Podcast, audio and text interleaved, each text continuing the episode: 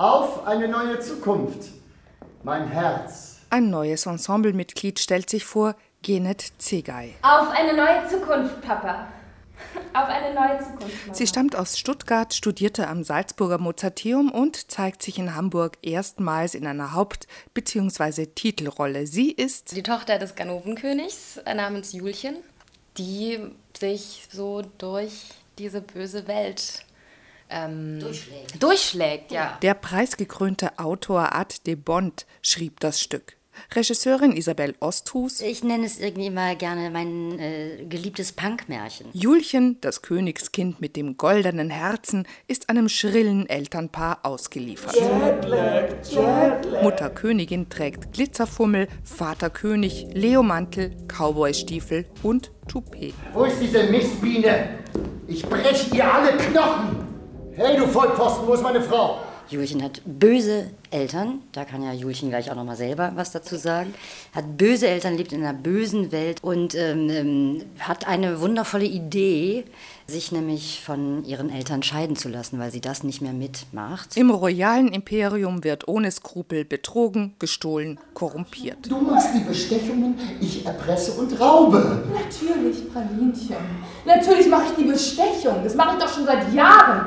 Wen habe ich nicht schon alles bestochen für dich? Trotzdem beschließt Julchen die Trennung von den Eltern nicht von heute auf morgen. Genet Zegay? Weil natürlich jeder möchte mit seinen Eltern irgendwie ein gutes Verhältnis haben oder also so liebende Eltern. Ich glaube, das ist erstmal so ein Grundbedürfnis.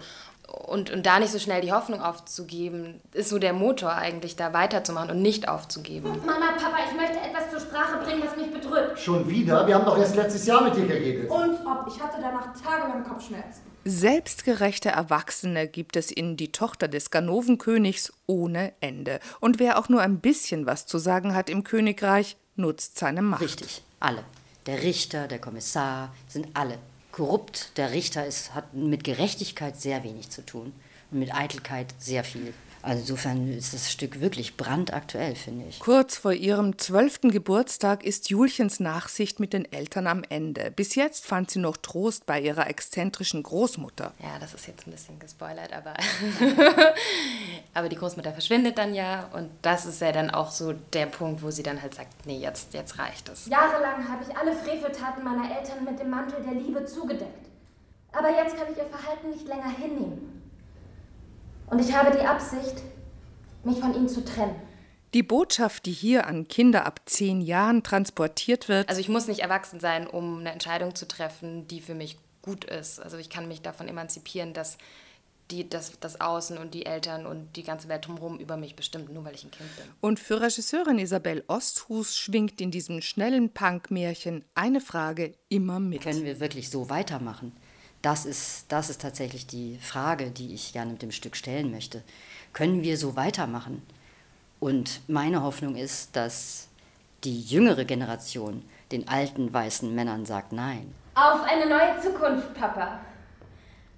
Auf eine neue Zukunft, Mama.